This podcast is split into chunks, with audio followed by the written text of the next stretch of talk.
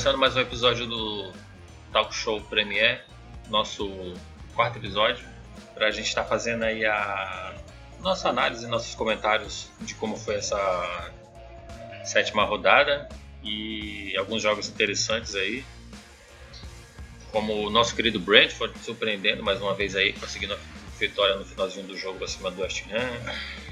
Tem Chelsea na liderança, teve um jogaço entre Liverpool e Manchester City. E também mais uma decepção, né, vamos dizer assim, do, do time do Manchester United. É, com a gente aqui estão os mesmos participantes. Vocês dão um olá ao pessoal. Matheus. E aí, Jorge, Ana, Joe, ouvinte. Só tem uma coisa a dizer pra vocês, hein? Segue o líder. Follow the leader. E aí, você ouviu a voz dela aí? Tá com a gente a Ana Flores Belo. E aí, salve, salve, coleguinhas de podcast, salve, salve, pessoal que nos acompanha e nos ouve. Diretamente da Baixada Santista, Jonathan Nascimento. Olá, mundo da Podosfera. É, só tem uma coisa a dizer: olho no Wolves. Jimenez está de volta. Pois é, olho no Wolves. Que, que os ventos estão mudando por lá.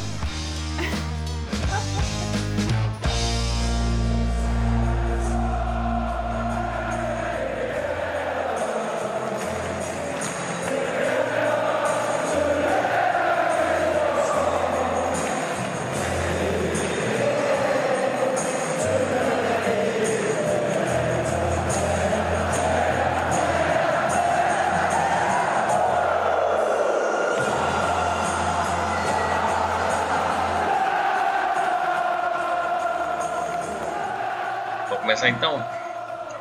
É, a gente teve um jogo. Não diria foi uma decepção, porque o time do Everton não tá tão ruim assim. Mas é, sempre fazendo aquela comparação de elenco, de. né? Do próprio Cristiano Ronaldo no time e, e o time do United acabar empatando com o time do, do Everton é um tanto quanto frustrante. Que, que vocês acharam de mais um tropeço do, do Manchester United nessa rodada? Eu fiquei meio desacreditada quando saiu a escalação. É, porque das duas, uma, né? Ou Solskjaer subestimou o Everton, ou ele estava pensando em poupar os jogadores, né? Pensando em rodar os jogadores, dar descanso, né, para seus principais jogadores, dar descanso para o Cristiano Ronaldo, porque eu fiquei assustada, né? Ele colocou Cavani, né, de centroavante, aí na ponta esquerda ele colocou o Marcial, e o Maguire, que estava lesionado, né, entrou o Lindelof, no clássico 4-2-3-1 dele, né, e já no Everton a gente só viu a mudança do Ayoub, né, a gente vê, o Gordo entrou, então era o mesmo time que já vinha do jogo anterior, quem olha as estatísticas e os dados do jogo, sinceramente, não consegue ver o que foi esse jogo. Porque, por exemplo, a posse de bola do United foi 72% e do Everton foi só 28%. Mas o Everton, quando teve a posse de bola, soube aproveitar muito bem. Porque em questão de chutes, por exemplo, o United conseguiu ter 13 e o Everton ter 12, né? Então foram bem equivalentes. E já chutes no gol, né? United teve seis e o Everton teve dois, né? Então, digamos aí que a conversão, né, dessas chances que teve do Everton em gols foi, foi boa, né? E agora, né, eles estão ali coladinhos na tabela, né? Ambos estão com 14 pontos. United da frente ali do Everton só no saldo de gols.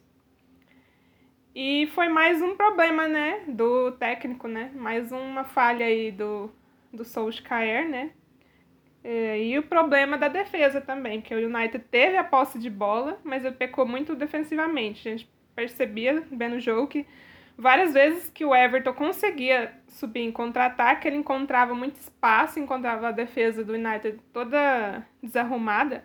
No lance do gol mesmo, é, a gente percebe que a zaga do United estava acompanhando a trajetória da bola e esqueceu os jogadores. Aí o Diocorre recebeu, né, e e achou lá o Townsend, né? Achou o Townsend livre, não tinha ninguém marcando o Townsend, ele veio assim pela lateral e os jogadores do United ficaram acompanhando a bola, esqueceram dele. Então teve muitos erros assim, muitos erros defensivos, né? Que de acabavam deixando os jogadores do Everton contra-ataque ali de cara com o Derreia já. O, o meio-campo também falhou muito, o meio-campo defensivo, né? Expôs muito o United. A sorte do United foi que o Everton acabou pecando muito na decisão final, né? Na finalização. Por fim, o Solskjaer colocou, né? Os principais ali para tentar resolver o jogo. Aos 57 saíram, né? O Marcial e o Cavani. E aí entraram o Sancho e o Ronaldo. O Ronaldo mesmo criou muitas chances para os colegas, mas infelizmente eles não conseguiram converter essas chances. Isso foi uma coisa que eu percebi tanto no jogo do United como no jogo do Chelsea, né? Falando um pouquinho aqui também do Chelsea. Esses os principais atacantes, né? Estavam criando muito para os colegas, mas os colegas não conseguiram converter essas chances, né? Então, estavam servindo os colegas, não conseguiram, os colegas não conseguiram converter, não conseguiram fazer os gols. E por fim, lá nos 70 minutos, né, o Fred saiu para entrar o Pogba, mas isso aí não foi suficiente, né? O jogo acabou terminando empatado em 1 a 1. O Pickford também fez uma excelente atuação, ele teve cinco defesas na partida. E um elogio aí a do Curé, né? Porque desde que começou a PL ele tá muito bem. Eu vi um post do Minuto PL lá no Twitter falando é, os envolvimentos dele, né, em gols na partida. Na primeira rodada ele fez gol e foi o jogador com mais recuperações. Na segunda rodada ele deu assistência, na quarta ele deu duas assistências e foi jogador em campo mais chance criada. Na sexta rodada ele fez gol e foi jogador com mais desarmes. E agora, né, na sétima, deu assistência e também foi jogador do Everton com mais chances criadas. Então, foi um jogo muito bom aí do Everton e um sinal de alerta para o United, né? Nessa questão defensiva que eles vêm pecando. É uma coisa que eu não cheguei a assistir a, a partida. Eu não, não, não consegui assistir a partida, mas depois peguei os melhores momentos. Cheguei até a ver uma, uma, uma galera que eu sigo lá no Twitter falando do Manchester United. Mas uma coisa que eu cheguei a ver foi a entrevista do Bruno Fernandes para a BBC. Ele falou: deveríamos ter vencido deveríamos ter criado mais oportunidades, não podemos tomar esse tipo de gol. Não é a primeira vez que isso acontece. E aí, nessa entrevista dele, eu comecei a, a, a, ver que realmente, como a Ana falou, tanto a defesa quanto o meio de campo, porque o futebol que o Manchester United vem apresentando é um futebol ruim, pelas peças que tem. É um time sem criatividade. É, a defesa, de, desde o começo da, da, da temporada, é, vem demonstrando muita falha, um meio de campo completamente desequilibrado. E assim, olhando para as peças que o Solskjaer tem, não é falta, não é falta de reforço. Eu acredito que seja mais falta de ousadia dele mesmo. E por que ele querer poupar Cristiano Ronaldo se semana que vem é data FIFA? Apesar do Cristiano Ronaldo vir jogando, vir jogando desde que ele chegou, vem jogando direto, mas para que que vai poupar, entendeu? Então assim, e até muitas pessoas criticaram, apesar do Mar Marcial ter feito gol, muitas pessoas criticaram pela, pela escalação dele, né? E acabou deixando o Cristiano Ronaldo no banco. É, eu acho que não deveria ter feito isso. É, o, uma coisa também que eu achei interessante falar é sobre o Greenwood. Eu acho ele um jogador fenomenal, tem um grande potencial, mas ele eu acho ele muito fominha, pelo menos nos, no, no jogo. Eu achei que ele tinha alguns lances ali que ele poderia ter tocado a bola e tal, mas acabou não acabou prendendo muito. E o Knight vem tendo uma sequência de jogos em casa, né? Porém o resultado não vem. São seis jogos em casa, três vitórias, duas derrotas e um empate né? É, acho que é nada animador esse começo de temporada do Manchester United pelo time que tem, pela expectativa que foi criada, né? E a sequência que o United vai ter é uma sequência complicada de jogos. Enfrenta o Leicester na PL, fora de casa. Depois tem a Atalanta na Champions. Pega o Liverpool em casa. Depois visita o Tottenham, que não é nada difícil. Depois pega o Atalanta. Depois pega o City em casa. Então, assim, é, é complicado, cara. A vida do, do Manchester United, pelas peças que tem. Né? É, falando um pouquinho do Everton, que chegou a 14 pontos em 7 jogos. O Everton tem o seu melhor início após 7 partidas em uma temporada de Premier League, desde a temporada 16-17. E o Everton, todo remendado, conseguiu fazer um bom jogo, assim, pelo, pelo que eu vi de, de melhores momentos. Que por pouco não saiu com. Não, fez o segundo, né? Que teve aquele impedimento ali do Mina. Que fez até aquela dancinha dele famosa e clássica.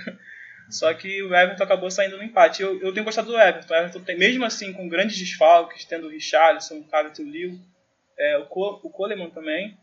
Eu não lembro, não lembro qual é o outro jogador que está machucado. Mas eu, eu vejo um Everton interessante. Ah, lembrei, o André Gomes. é um Everton interessante que mesmo com, com tantos desfalques, o Rafa Benítez tem conseguido é, conseguir pontos. Eu acho que isso é bacana.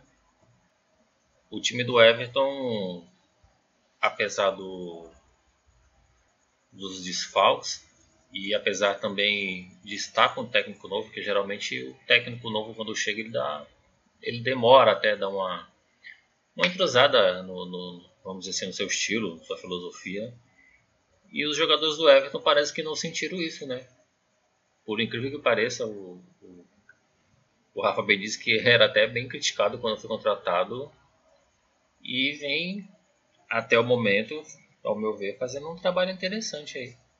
Né? Eu estou curioso para ver esse time completo agora, como é que ele vai reagir com a volta dos seus principais jogadores. Que está pegando confiança, está subindo na, na tabela também. E vamos aguardar aí para ver o, o, que esperar desse, desse Everton. Que aparentemente é, eu acho até um pouco melhor que a temporada passada. A temporada passada, durante a sexta, sétima rodada, eles estavam lá entre os quatro, chegou a liderar. Mas eu acho que dessa temporada eu, eu vejo um time mais consistente, eu acho. Parece que tem um. Não sei, tem uma coisa diferente que o, que o, que o Benítez colocou ali. Os jogadores parecem estar jogando com mais, com mais vontade, não sei. A gente via até polêmica lá do, do Richardson querendo, reclamando quando foi substituído, brigando por que não deixaram ele cobrar o pênalti. É, parece que o trabalho mental está sendo bem feito nesse time do, do Everton, mas pode trazer o seu, o seu comentário, João.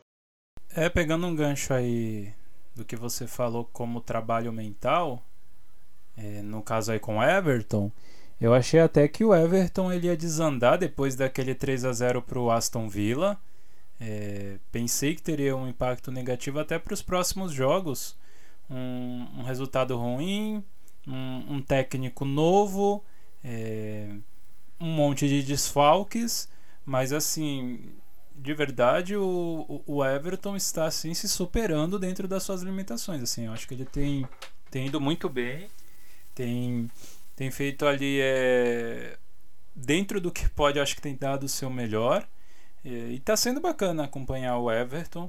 É, parece que recompondo aí as peças da qual estão desfalcando o time, eu acho que, que que pode ser um, um time ali para brigar, não sei, pela sétima, sexta colocação. Talvez, ainda é muito cedo de falar disso, mas com previsão, é, o horizonte assim é, é de otimismo a princípio aí pro, pro, pro Everton. É, e do outro lado a gente vê um, um, um time que vale muito em questão de grana, que tem peças fantásticas, mas mas isso nos traz a reflexão de que nem sempre dinheiro resolve tudo. Eles têm muito dinheiro, têm muito capital, mas eu não sei o que, que acontece naquele time. Não vai. Não vai. Mesmo você vendo excelentes jogadores. Não são só bons jogadores, mas como excelentes jogadores. E o time não flui, o time não vai, o, o jogo fica emperrado. O, um, um time que tem 700 passes, três vezes a mais do que praticamente do que o Everton. É, um time que tem uma posse de bola também que ultrapassou a casa dos 70%. Sabe, ficar em apenas em um a um, com todo investimento, com todos os jogadores que tem, com, sabe, com o contexto da partida ali, com o contexto do time do qual estava se enfrentando, é muito difícil de se compreender. Muito difícil de se compreender mesmo. Você olha aqui os dados do jogo e você não consegue compreender como esse time só conseguiu fazer apenas um gol. É muito, muito, muito complicado assim de se entender mesmo, porque tá um jogo muito burocrático. A defesa passa qualquer coisa, meio de campo não, não cria nada. Aí quando chega ali na, na frente que, que começa a dar uma esperança quando chega na frente. Acende um sinal aí para eles porque tem outras equipes boas aí entrosadas que no decorrer aí da competição pode até deixar eles aí de das principais competições aí, sem sombra de dúvida. Se eles continuarem bobeando, dormindo aí muito aí, vão ficar para Como trás. já diria Johan Cruyff, nunca vi um saco de dinheiro fazer gol. Então, dinheiro não é tudo, né, coleguinhas? E, né, o Everton aí, se continuar, se conseguir manter esse desempenho aí, vai lutar por vaga em competições europeias, né? Então, a galera que tá aí lutando por competições europeias, né, tipo o Arsenal, né, que tá lutando para voltar, né, que se cuide. Pode perder lugarzinho aí para o Everton. Só uma coisa que eu esqueci de comentar aqui é que no final da próximo ao final da partida, o Everton fez o segundo gol. É que não foi um gol legal. Se não teria sido vitória do Everton. Aí que o negócio seria mais vergonhoso ainda pro, pro, pro United. Porque, meu Deus do céu, perder um jogo onde você tem o, o controle, ou a ilusão do controle, porque eu acho tão difícil essa palavra no contexto de futebol, porque não adianta nada você ter posse de bola não vence jogo, é, precisão de passe não vence jogo, que vence o jogo é quem fizer mais gols. E, e você olhar e ver um Everton que faltou muito pouco para ter ganho esse jogo, olha, é, é para ligar o sinal vermelho nesse time. Para mim, o culpado mesmo é o. Desculpa, é o Solskjaer não tem outra. Eu acho que não tem mais desculpa, não tem mais. Não tem mais nem mais o que defender não. O pessoal ficou meio iludido que a temporada ele deu uma. Teve uma campanha boa até ali, ficou, ficou muito tempo brigando ali para as primeiras posições com o City. O pessoal achou que ia. Mas a verdade é que assim, deu a lógica, né? Não, não foi campeão. O time está patinando aí não só no inglês, mas também na Champions também perdeu lá pro Young Boys e ralou agora para vencer o último jogo agora da segunda rodada também. Eu acho que o problema é, é o Solskjaer. Esse cara sair, eu acho que muda tudo. Muda, muda pensamento, muda ambiente ali. É, porque já tá o que? Três? Três anos ele tá no, United e você não vê nenhum. Eu seria injusto de falar que não via avanço. Teve alguns avanços, sim. É, principalmente alguns jogadores. O próprio Bruno Fernandes rendeu muito com ele, com com o Souza, o Pogba agora voltando a jogar bola. O Cavani também sempre fazendo gol, mas é mais do mesmo, sabe? Não vê, você não vê um, um estilo de jogo já definido, como a gente vê, por exemplo, no City, no, no Liverpool. Você não vê já aquele pacto que, o, que teve a chegada do Tuchel no, no Chelsea. O United fica sempre nessa aí, nesse vai e não vai. Mas, ao contrário do Solskjaer, o Thomas Frank vai muito bem, obrigado. Com mais uma vitória do querido Brentford, fora de casa, e dessa vez a vítima foi o West Ham. Tá certo que o gol saiu ali aos, nos acréscimos já no finalzinho do jogo, mas é aquilo, né? Só, o jogo só termina quando acaba. E os caras fizeram o gol e, e mereceram. Mais uma vez a vitória jogando muito bem. Fora de casa contra o time do West Ham também, que tá vindo bem encaixadinho aí. Como a Ana falou, essas equipes que vão brigar ali por, por vaga em, em Liga Europa, por exemplo, eu coloco o West Ham nesse pacote aí. E o Bradford não fez feio. Foi lá e fez mais uma vitória. E nesse momento, se eu não me engano, estão em sétimo, sétimo colocado. Olha aí. Sétima colocação com recém-promovido. Como diria Valdomiro Santiago é para aplaudir de pé, né? Só no, nos 15 primeiros minutos da partida, o, o Brentford já tinha criado três grandes oportunidades, né? Inclusive, Fabianski chegou a salvar, né? Uma finalização do Tony. O Mibelmo ali, aos três minutos já tinha cabeceado no gol. É, o Canoz também tentou ali marcar de voleio, acabou que a bola passou ao lado do gol. Então foi um jogo assim de muita intensidade. Até os 40 minutos do primeiro tempo, o West Ham não tinha ainda finalizado no gol. Então, assim, foi um primeiro tempo em que o Brentford conseguiu segurar bem esse ataque do West Ham. O West Ham chegou até a ter muitas finalizações na partida, foram 18 chutes, mas no gol mesmo foram só 5, enquanto que o Brentford já conseguiu deixar seis chutes no gol. Então, assim, é, o Brentford foi muito eficiente em proteger a própria área. E aí, só aos 40 minutos, né, que o West Ham consegue ali a sua primeira finalização, e aí o Benrahma consegue duas chances seguidas. E aí, o primeiro tempo, né, o, o Brentford já conseguiu o gol ali aos 20 minutos, anulou completamente o ataque do West Ham. Mas aí, é, já no segundo tempo, o West Ham já veio para tentar consertar isso, né? Eles jogaram totalmente na pressão, é, conseguiram criar um volume de jogo, tinham mais intensidade, mas por fim, né, acabaram marcando, mas levaram a virada nos acréscimos, né? É, o time do West Ham vinha todo no ataque, mas a defesa do Brentford foi eficiente, né, em segurar e por fim conseguiram virar. É, inclusive, o Opta postou lá no Twitter que nessa temporada é, o Brentford é o, é o melhor time na Premier na questão de conversão de chutes, né? Questão de conversão de gols. É 50%, né? Até agora, 50% dos chutes ao gol que o Brentford fez ele conseguiu converter. Então, por mais que às vezes em certos jogos o Brentford não tenha um grande número de chutes ao gol, ele consegue ser eficiente quando faz. Então, é, como o Ham não conseguiu converter os seus, né? Acabou levando a virada no fim do Brentford. É, é uma disciplina tática muito boa de ser vista, né? Do, do, do Thomas. E fica claro em, em campo isso. Como o time dele segue ali o, o ritmo do começo do jogo até o fim. Não muda, independente do adversário, independente do resultado você vê que é uma disciplina impressionante. É, e acaba sendo repetitivo, né? Porque desde que começou a Premier League e a gente tem começou a gravar, a gente fala sempre do Brentford e do grande trabalho do Thomas Frank. E tanto na última partida contra o Liverpool quanto essa, para mim ele foi o man of the match, porque no jogo passado ele colocou o Vissar e ali o Vissar foi lá e fez o gol do empate e hoje ele colocou. E antes até acho que antes do, do Vissar entrar, pegou uma imagem que ele tava conversando, brincando, rindo com o Vissar. Eu falei, caraca, já pensou esse cara entra e faz o gol tipo, da virada, ou tipo, o gol do, dos três pontos? Acabou que ele foi lá, entrou e fez o gol. Ele tem aquela comemoração no estilo Haaland, né?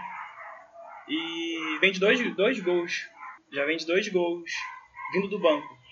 E é, o, o Brentford acaba se tornando um visante indigesto, né? São oito pontos em 12 disputados sofreu apenas dois gols, ainda não perdeu fora de casa. É, o Brentford, que no jogo passado também acabou tendo a lesão do Pick, eu acho. E dessa, dessa vez o Batiste saiu, machucado, entrou o Jensen. O Brentford que já está aí com uns quatro jogadores é, lesionados. É, espero que o Brentford continue mantendo essa, essa pegada, apesar de um, de um elenco bem curto. Mas eu acho bacana a gente é, manter e até mesmo continuar assistindo o que o Brentford vem fazendo. Mesmo com um clube de, de Championship, jogando de igual para igual. É muito bacana. Acaba sendo repetitivo, mas é um grande trabalho do Thomas Frank, é um grande trabalho que vem fazendo. E da forma como o Brentford vem jogando, de igual para igual. É, eu estava vendo aqui que o departamento de biologia de Oxford lançou uma nota sobre, sobre as abelhas, né? Que que haviam havia se achado que as abelhas estavam em extinção. Mas nos últimos 50 anos aí elas estavam meio desaparecidas e, e tem sido avistado principalmente em Londres. Especialistas estão indo a, a Londres para ver esse fenômeno diferente, porque há muito tempo não ouvia falar dessa espécie de abelha que, que andava sumida por lá. Mas assim, é, as notícias são animadoras. Animadoras de que de que as abelhinhas lá, elas são perigosas. Não se exponha, não se exponham porque senão ela dá ferroada mesmo. E essas abelhas têm ferrões. Eu sei que tem espécies de abelhas aí que, que não ferroam, que, que elas são inofensivas, só produzem ali o, o seu alimento, mas não é o caso do, das abelhas de Brentford. os cientistas de Oxford aconselha todo mundo ir bem protegido com eles. E um grupo de apicultores já se reuniram para tentar neutralizar essas abelhas. Até o presente momento, sem sucesso. Mas vão permanecer tentando aí, porque olha que bom é ver esse time jogar. De verdade, gente. É, que grata surpresa esse time ter, ter entrado. Principalmente contra esse esse modelo atual financeirista de dinheiro, de caminhões de dinheiro para ganhar título e tal. E um time ali com tão pouco em comparação, acho que a todos os outros times da série principal aí da, da Premier. Sério, tá fazendo um trabalho até o presente momento assim sensacional, sensacional mesmo. Assim, eu nem vou falar muito do, dos números porque já foram ditos pelos nossos amigos aqui no, no, no podcast, mas assim, a gana, a garra que eles têm de querer ir em direção ao gol, que nem a Ana trouxe aí o que, que é o time que mais chutou ao gol, é isso? Que mais converteu chutes ao gol da competição toda. Então, assim, é eu, eu, só, eu só espero que continue, porque pelo jeito vai continuar sendo pauta aqui no nosso podcast, porque acho que vale a pena. É, porque mostra que, que nem também falaram que saco de dinheiro não faz gol, mas um time bem estruturado, mesmo com pouco dinheiro, é capaz de vencer partidas muito bem, muito bem. E ela surpreendendo de novo em Londres. Cuidado aí com Tottenham. Tottenham, tome cuidado, tome cuidado que as abelhas estão chegando futuramente aí. Chelsea é o próximo, hein? Ah, Chelsea é. vem antes, hein? É isso que eu ia falar. Chelsea que se cuide, Chelsea que se cuide. Isso que eu ia falar, que o próximo jogo do Brand foi contra o Chelsea. E eu acho muito bacana a gente, a gente ver uma equipe que subiu de Championship jogar de igual para igual, sabe? Competir, como o Joe falou, né? Ele, a cada dividida você vê na expressão do rosto dele, deles dividindo com, com vontade, querendo realmente, assim, é, vencer a partida né? Então eu acho muito bacana, cara. De fato, assim, é.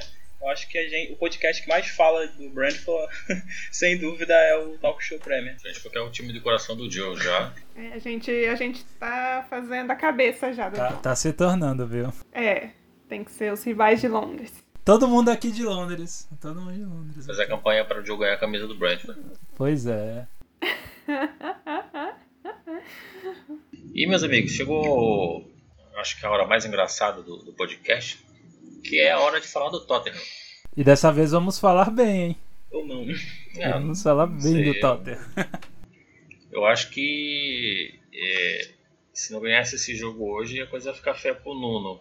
Mas parece que essa vitória aí deu para dar um, vamos dizer assim, um, um alívio, né, Ana? Porque o Nuno, com as três derrotas aí pro time de Londres, já tinha gente falando mal do, do português? É, inclusive, vocês lembram, vocês lembram aí da minha brincadeira no último episódio, né? Que o número do Tottenham essa temporada era qual? O 3. Quantos gols saíram nessa partida contra o Aston Villa? Três gols. Três gols somando com o gol do Aston Villa, né? É, então, como você falou, né? Foi uma ajudinha, né? Aí pro Nuno, pra dar uma respirada, porque Inclusive o Tottenham tá mal, né, nos números, porque eles têm só um golzinho a mais nessa temporada do que o Arsenal, né? E a gente sabe dessa dificuldade aí de criação de gols que o Arsenal tá, então só tem um gol a mais do que Arsenal, Burnley, Southampton e o Wolverhampton. Então, apesar deles terem excelentes atacantes, né, Son, Harry Kane, eles vão precisar aí fazer mais gols, né, se quiserem ajudar o time a se manter no topo da tabela. E o Tottenham deu uma sorte, né? Porque o Target deu gol contra, né? Pro Tottenham. Então, um dos gols não foi do Tottenham, foi contra. Ganhou um presentinho. É, eu não assisti o jogo do Tottenham. Não assisti o jogo do Tottenham. Porque tava, preferi assistir o Brentford, né? Porque de tristeza eu assisto o Botafogo, mas enfim.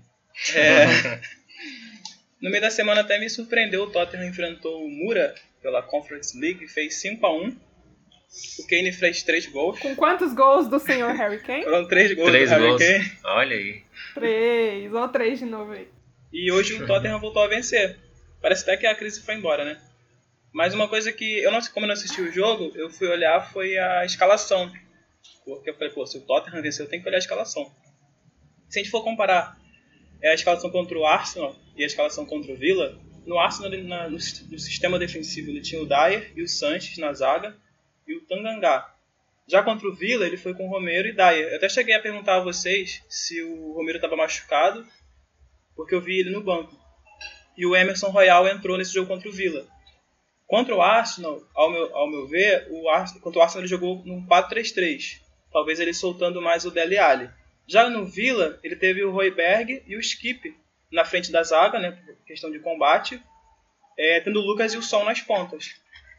É, eu, assim, talvez possa ser que realmente ele achou a escalação do Tottenham, apesar de se tratando do Tottenham, né? Mas, pelo menos pelos melhores momentos que eu vi, o Tottenham perdeu bastante gols. Eu não sei se de fato foi isso, mas pelo menos nos melhores momentos eu percebi que o Tottenham perdeu bastante gols. Mas é, o Nuno disse uma coisa que eu achei engraçada, né? Que os meus jogadores são imparáveis quando estão confiantes. Então aí pode ver que, pelo menos nesse jogo contra o Villa, os jogadores do Tottenham estavam confiantes. E o Som carregando o Tottenham nas costas, né, cara? Porque, se eu não me engano, foram duas assistências do Som. E ele é um baita jogador. Só fico triste pela carreira dele, como assim também fico na do Kane. Mas é isso, cara. É... Vamos esperar ele nessa pós-data FIFA, né? Como que o Tottenham vai voltar. Porque não fez muito bem para ele na última vez, não. Tottenham teve oito chutes no gol, né? Então já isso já mostra que eles erraram muito, né? Oito chutes no gol, só conseguiu um. O outro teve uma ajudinha do jogador contrário, então. Eu fico me perguntando até quando o Son e o, o Harry Kane vai ficar nesse time, cara. Até quando o Levi conseguir segurar eles. É, mas é triste, né? O Som renovou, né? Há, é. há pouco tempo ele renovou agora essa última temporada. E o Harry Kane preso, coitado, que nem uma criança que não pode sair de casa para brincar. E vai ter que ficar mais três anos aí, né? Triste. Ah, eu, eu acredito que provavelmente. É... Mas assim, é, é que o Tottenham, gente eu não sei o que, que acontece, porque dinheiro tem, começa bem e termina mal. É aquela questão que a gente até falou no, no, último episódio. Mas eu não sei, assim, porque você vê que ele joga bem. Por exemplo, o Som, ele, ele jogou muito bem nessa partida, ao meu ver. E, e eu consegui perceber nessa partida que ele tem uma clareza de jogo, ele é muito consciente, ele não dá um passe simplesmente por dar, ele não dá um chute simplesmente por dar. É, o toque ali quando ele deu para sair para fazer o primeiro gol do, o primeiro gol do Tottenham é, foi bem consciente. Ele visualizou ali que o, o primeiro jogador ali que, que fez o gol. Ana, você se lembra qual foi o, o que fez o primeiro gol? O Royberg. Quando o Royberg fez o primeiro gol do, do Tottenham, é, você viu que claramente o, o som tocou para ele de maneira consciente para ele fazer o gol. O som ele toda hora ou tentando chutar de fora da área para fazer uma antecipação da zaga, para que a zaga avançasse para poder fazer infiltração. Então ele começa, me parece, a usar dessa tática de chutar e estava até chutando bem em alguns momentos fora, fora ali da área. É, a gente viu que a, a, colocação aí do Emerson nesse time eu achei que foi bom, foi uma mexida boa também é, acrescentou positivamente aí pro, pro, pro Tottenham. Eu achei que a participação dele fez diferença nesse, nesse jogo. Entretanto, assim foi um jogo muito chato de se ver. A gente vê assim o Tottenham em vários momentos buscando gol. Por outro lado, a gente vê o Aston Villa conseguindo construir jogadas, mas entretanto é eram é, são jogadas porque o, o, o, Aston Villa, eu acho que junto com o Liverpool, se eu não estiver enganado, é o time que mais gol fez de bolas paradas. E então a gente vê que tem uma dificuldade na construção de jogada de passe do, do Aston Villa. É um time de muito chute, chutão, chute de longa distância. O Aston Villa não é um time que está conseguindo construir jogadas, não é um time de passar bola de pé em pé. É, as jogadas muito estabanada, muito assim, bate-rebate, aí pegou e ficou ali na sobra e o cara conseguiu ir, ir, em direção ao gol ali. Mas eu acho que tem que se celebrar essa vitória, o Tottenham. É, mencionado aí pelo Matheus a vitória boa pela Liga Europa por 5 a 1 com gol do Kane. É, em contrapartida, ele permanece com seu jejum na Premier League e, e assim, ele se esforçou. Nessa partida, ele se esforçou, ele foi bem participativo. Ele teve duas chances claras de gol, que faltou bem pouco assim para ter sido convertido em gol, infelizmente não foi. Mas assim a gente vê que ele está se esforçando para marcar seu primeiro gol aí na Premier, coisa que ainda não teve êxito aí. Mas assim é do outro lado também teve uma equipe que não fez muita frente ao, ao, ao Tottenham. Foi uma equipe assim.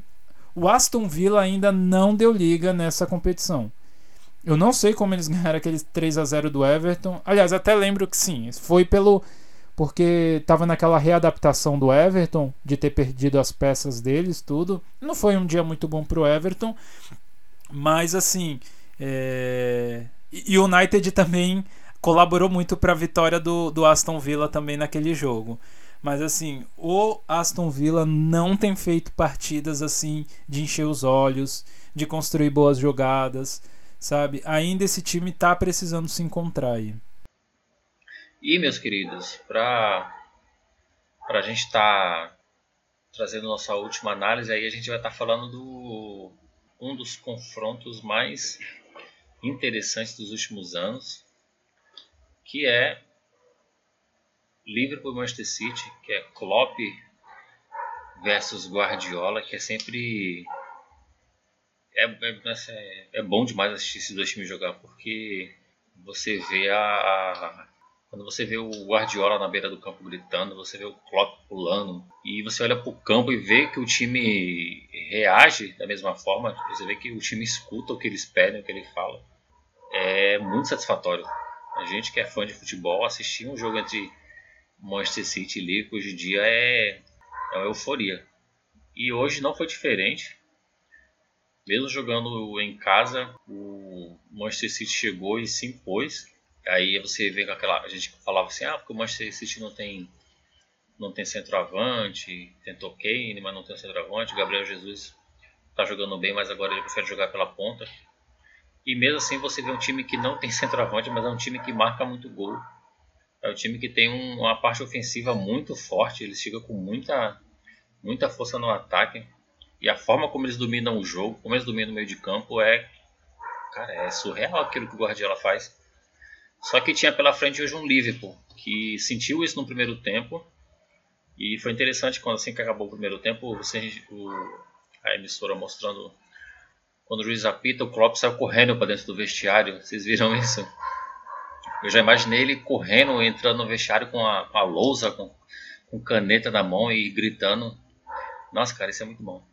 E vocês viram como foi o segundo tempo, né? Jogaço lá em cá. Enfim, eu vou dar, deixar vocês tá comentando é, essa parte aí. Que eu acho que não é nem um pouco difícil estar falando desse jogo. É só o jogo da temporada, né? Porque é o melhor ataque, né? O Liverpool é líder em gols, né? 14 gols. Contra a melhor defesa, né? Que antes de enfrentar o Liverpool só tinha levado um gol, que é o, o City, né? Que teve também o maior número de clean sheets nessa temporada, né? Cinco clean sheets. E o Liverpool, né? Que é o único time aí na Premier que ainda não foi vencido, né? É, tem cinco vitórias e três empates. Então, era um confronto aí maravilhoso, né? Aqui não dava muito para fazer previsão do que ia acontecer, né? Só era garantia de que com certeza ia ter muitos gols, né? E, inclusive, é, o Salah, né, mar, ele marcou oito e deu três assistências, né? Em, nos, em oito dos nove últimas partidas que ele jogou em todas as competições dessa temporada, né? Nessa Premier, então, ele é o jogador aí com mais envolvimentos em gols, né? Eu acho que acho que é melhor a FIFA já começar a dar um, uma olhada aí, né, no Salah, já tá passando da hora dele ganhar os prêmios dele, né? É um jogador fenomenal, já vem aí muitas temporadas jogando em alto nível. E nesse jogo a gente viu que o City foi impecável, né, coletivamente. O Guardiola realmente aí dá uma aula, né, de pressão pós-perda, mas como vocês falaram, né? Falta o poder de fogo, né? Inclusive tem uma conta no Twitter lá de um torcedor do Arsenal, né? O Melistas, que ele falou que essa decisão do City não comprar um centroavante é o que ainda mantém a esperança aí em muitos times dessa PL, né? Que mantém a liga um pouco mais emocionante. Porque imagina uma máquina dessas, né? Com um centroavante matador, né? Acho que não ia ter para ninguém, né? Guardiola ia ser dono dessa Premier. E aí, né, esse jogo, até os 40 minutos do primeiro tempo, né, o City segurou muito bem o Liverpool. Até os 40 minutos não teve nenhum chute no gol do Liverpool. E o City, desde ali os primeiros minutos pressionando, o Alisson chegou até a fazer boas, defesas, né, para conseguir ele ir segurando o placar.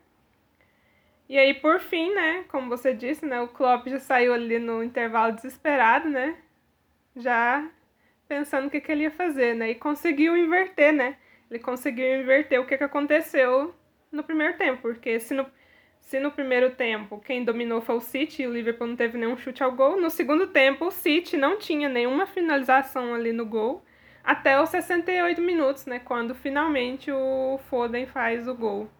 Então foi um jogo muito parelho, um jogo com ambos dando o seu melhor, né? O primeiro tempo ali foi do City, a gente pode dizer que o segundo tempo já foi mais do Liverpool, foi um jogo muito bom e por fim, né, acabaram terminando empatados. E mais uma boa atuação do Salah, né, com direito a gol e a assistência. É, como, bom, como bem o Jorge definiu, né, cara, é um o jogo entre Liverpool e City é um entretenimento puro é, vencendo aí as disputas do título nos últimos anos, é, até definindo como futebol moderno, verdadeiro espetáculo. Né?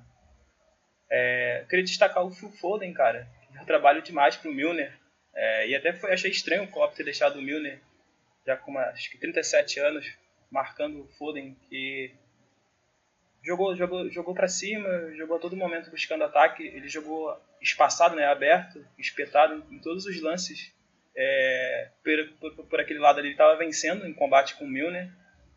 E, e, por exemplo, no lance do, do gol do Gabriel Jesus, que o Gabriel Jesus faz aquela jogadaça, e ele está vindo de trás, por trás da, da zaga do Liverpool, e ali acaba fazendo o gol. Então, é um grande jogador, é um jogador jovem, potencial. Eu lembro dele começando no, no City, é, algumas temporadas atrás, e hoje ele vem, vem se destacando bastante nesse time do, do Guardiola. E também falar um pouquinho sobre o Gabriel Jesus, né? Que nessa temporada vem fazendo uma excelente temporada. Vem aparecendo nos jogos decisivos, por exemplo, contra o Chelsea, ele fez aquele gol. É, hoje fez uma jogadaça, como falei com, com o Foden, né, de um reserva de Agüero para um jogador decisivo. Eu acho que até triste. Mas foi demais, cara. É... E o Foden é o jogador mais jovem a marcar em três jogos consecutivos na PL contra o Liverpool, desde Lukaku em novembro de 2000, 2013. É, falar um pouquinho sobre o que o Klopp falou sobre o Salah. Que o, que o Klopp falou que se o Messi e o CR7 tivessem feito o gol que o Salah fez hoje, todos diriam que foi de classe mundial. Salah é um dos melhores jogadores do mundo. E de fato, é, Salah é um grandioso jogador, como até a, a, a Ana citou aí, da UEFA ao começar a olhar para o Salah. Nessa temporada, o Salah tem nove jogos, 9 gols, é, 3 assistências, 22 passes decisivos, 28 chutes e 21 no gol. Então, é, no jogo de hoje ele fez um gol e uma assistência. Salah é fantástico, cara. Grande jogo, é, como eu falei, foi entretenimento puro da Premier League. E parece, assim, teve lances que no momento do jogo estava acabando, eu falei assim, por que, que tem que acabar o jogo? Falaram até isso na transmissão foi demais, cara. Um espetáculo à parte. É, foi engraçado ver o Guardiola é, no lance ali que o Miller fez a falta, é, que era para cartão. Na, na verdade, já, já, deveria ter sido cartão antes, né, na, na entrada da área. É, e o, o, Guardiola se descapelando sem, sem cabelo. Mas foi fantástico, porque foi engraçado de ver. Ele nunca tinha visto o Guardiola assim. Fazia um tempinho, na verdade, que eu não via ele dessa forma.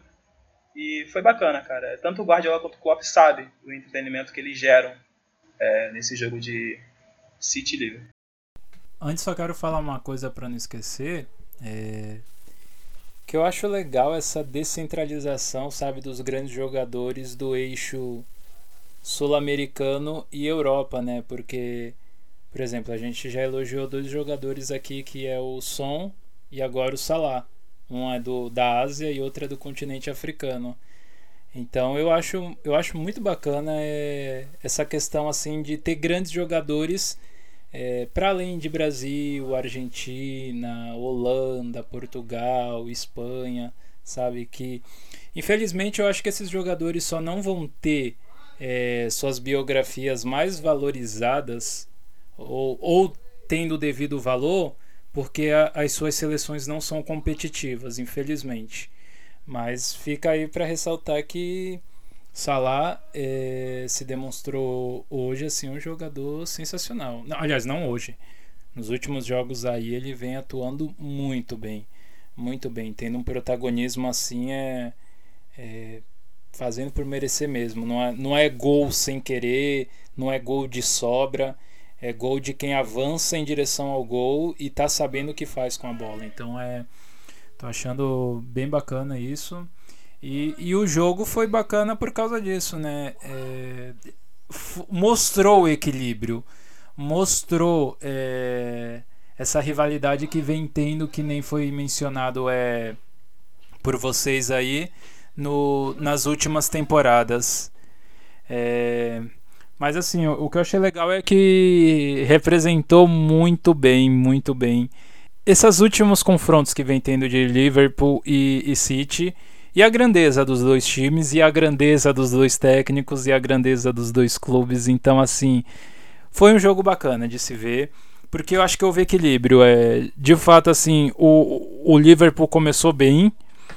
O, a leitura de jogo do, do City foi muito boa e, e, conseguiu se readaptar facilmente ao, ao Liverpool, conseguiu anular muito bem a saída de bola do Liverpool, porque estava deixando assim os jogadores do Liverpool irritado porque a gente viu que com essa marcação mais é, à frente, mais para cima, você obriga, você pressiona o seu o time adversário a errar mais. Porque eles começam a ficar desesperados, não acha saída, vai para a direita, não dá certo, vai para a esquerda, não dá certo, vai pelo meio, não dá certo, tenta chute de longa distância, não dá certo, porque a bola resvala no jogador do, do, do outro time.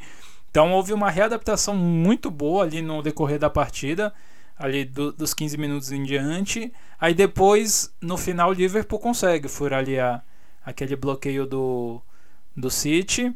Mas no segundo tempo, o Klopp deu ali uma energizada no time. O time voltou com outra postura, é, agressivo e, e pensando em ser agressivo, fazendo de maneira pensada é, a sua forma ofensiva quando conseguia ser. E, e foi muito bacana. Foi muito bacana ver esse jogo. O, o gol do Salah foi sensacional. E Mané e Salah, mais uma vez, aí é, é dando o nome do jogo, dando o nome aí no, no, no Liverpool. E pelo, pelo lado do, do, do City, o, o Foden, meu Deus do céu, tava comendo a bola, tava, tava também bacana de, de, de vê-lo jogar assim. É, talvez pelo lado do, do City, ao meu ver, foi o, jogador de grande destaque, assim. E, e foi uma partida muito legal de se ver. Agora vamos ter que esperar aí o retorno. E por pouco não tem um final feliz aí pro Liverpool, né? Foi o, aquele lance lá aos 86 minutos, né, do Fabinho, que no último toque, na, quando ele ia conseguir finalizar, o Rodri chegou e bloqueou o chute. Não, não, quando eu vi aquele ataque, eu já dava como certo que o que o, o, o Liverpool faria o gol. De verdade. Eu dava como certo, assim, eu falei, ah, não é possível. E, e conseguiu bloquear na hora lá. Pois é, né? Agora só só esperar para ver aí como que vai ser esse retorno no segundo turno, jogando lá no Etihad. Muito provavelmente essas duas equipes com certeza estarão brigando lá pela no topo da tabela e tenho certeza que vai ser mais um jogo interessante entre as duas.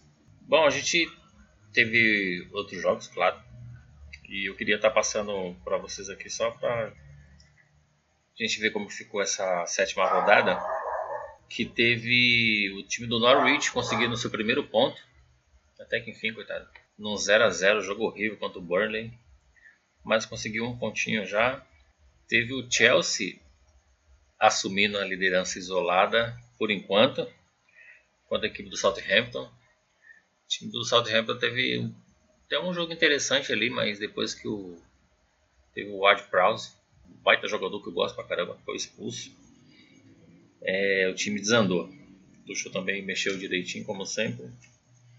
Tivemos Leeds 1, Watford 0, é o Bielsa. Wolverhampton mais uma vitória, o Jimenez voltou na sua boa forma aí. E tivemos o emocionante Brighton 0, Arsenal 0. Esse jogo. Não, mas foi emocionante, porque a toda hora o pessoal que o Arsenal ia tomar um gol. cada, cada ataque do, do Brighton era um- uma palpitação no coração. Inclusive, eu queria citar alguns numerozinhos, pelo menos positivo, para um jogador. O Orbinho postou que o Leno tinha levado 20 jogos para conseguir 3 clean sheets pelo Arsenal. Já o nosso querido Ramsdale precisou de só 4 pela Premier. E, e assim, jogou bem, hein? mais um jogo. Falar pra você, teve defesas importantes ali durante o jogo que se não fosse ele. Sei não, o Aston tinha tomado uns dois, três fácil, viu? Com certeza. E o que eu gosto dele é que ele tem personalidade. Ele já chegou, já. Ele, ele viu como ele grita com a zaga, como ele faz cara É, feia. ele, ele é invocado. Ele é invocado. É, o Ramsdale ele chega já. Eu acho que ele futuramente vai brigar com o Tierney pela braçadeira, se continuar nesse Nossa. nível aí. É o, é o famoso jogador burucutu. Porque é- ele, ele. Olha. Se errar, ele fala mesmo. Tem que ser assim, né? E, bom, esse- então esses foram os resultados aí da, da sétima rodada. Quem é o líder mesmo? Você falou do Leicester? E o Crystal Palace? Não falei não? Eu não tô lembrado Ah, do me Leicester. desculpa, me desculpa. Corta, corta, corta. Desculpa. É, falha minha. Tivemos tivemos também Crystal Palace 2, Leicester 2, mas enfim, o Leicester continua decepcionando. Mesmo jogando fora de casa, mas né, merecia ainda mais é, abrir 2 a 0 e deixar o time do Palace empatar, que é complicado. E aí, como os que completaram a rodada foi o os já comentados aqui, Tottenham Aston Villa, 2x1 pro Tottenham, West Ham perdendo de 2x1 pro Brentford e City Liverpool. Quem é o líder da rodada? Da rodada não, da tabela? O, não sei, eu vou ter que dar uma olhada aqui. É o Chelsea, Matheus. Ah, o Chelsea. Chelsea. Chelsea. Mas qual é o time que ainda não perdeu no campeonato? O Liverpool. O Liverpool é o único invicto. Ah, O importante é ser, é ser campeão. Ah, eu acho que esse deveria ser o critério pra primeira colocação, né, Matheus? O City vai acabar com essa festinha agora, Ih. porque depois da data FIFA eles têm uma sequência excelente. Vão enfrentar só times fáceis. Então se prepara que. E é aquilo, se o City assumir a ponta, filho, já era. Pode entregar a taça pros caras e, e só assistir os outros jogos de tabela. Calma. Né? Mas é, Chelsea e Arsenal tá aí pra fazer frente. Joe, Joe Cousins é cada dia mais engraçado, né, João? Arsenal. Daqui a três anos vai brigar. Escreve, escreve o que eu tô falando pra você. Daqui a três anos a molecada do Arsenal vai estar como? Voando. pois é. Tem que manter no time, né? Tem que manter. Manter, pois é. Mas pessoal, um É, destaque. o Matheus tem um destaque aqui interessante para trazer pra gente, pra gente estar nos despedindo. É só falar que a Premier League teve seu primeiro técnico demitido, o Xisco Munoz, é, foi demitido do Watford. E segundo o Fabrício Romano, Claudio Ranieri deve assumir a equipe. Claudio Ranieri que foi o técnico campeão com o Leicester e também ele ficou algumas temporadas no Chelsea. Primeira, aí são sete, sétima rodada e temos o primeiro técnico demitido na Premier League.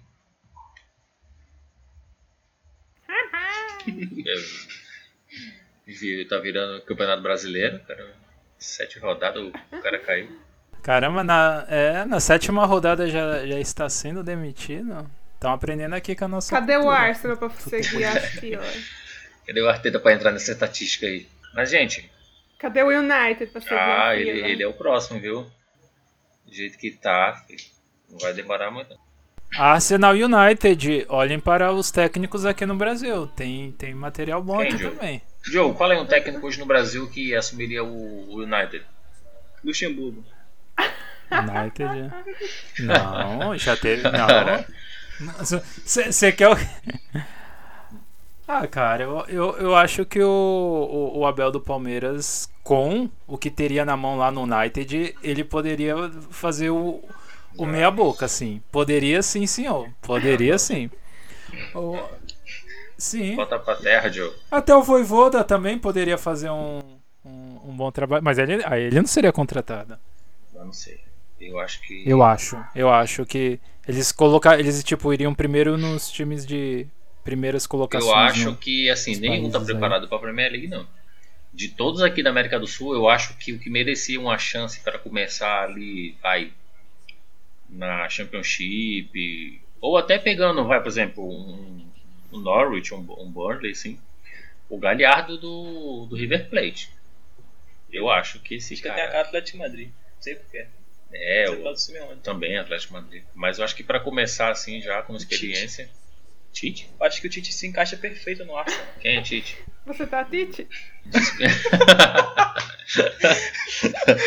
Subam a hashtag Não, Tite. No Agora ar. você vai Agora-. Agora você vai deixar toda a torcida Tite do Arsenal. Vai ficar Tite. Já, a gente já tá Tite com, Tá com, dando com muita o treta com o. Tite. Não. Não pode ficar Tite com o Tite. É, agora vai ficar Tite com o Tite. é. Bom, e é assim que a gente se despede com bom humor desse nesse quarto episódio, que hoje foi bem rápido até, por conta de não teve, tiveram tantos jogos interessantes assim.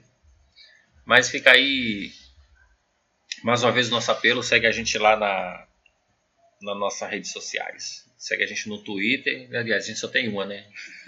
As redes que tem é o Alambrado Futebolcast. Se você é ouvinte do Alambrado, segue lá que a gente está no Facebook, Instagram. Mas a gente do Talk Show, por enquanto, estamos Caraca. apenas no. Tite de rede social. É, a gente. A gente do Talk Show, por enquanto, está apenas no. No Twitter. Isso. Chega a gente lá no arroba TalkShowPL. E mais uma vez aí eu peço. é, curte lá, comenta, Interage. interage com a gente que você concordou, que você não concordou. E é isso, agradecer mais uma vez Matheus, que cedeu aqui os aposentos dele hoje pra gente estar gravando, que o meu notebook Explodiu. quase explodiu. É, Ana e Jonathan Nascimento. E obrigado a você, ouvinte, que ouviu até aqui. E até o nosso próximo episódio, ok? Tchau, tchau. Falou.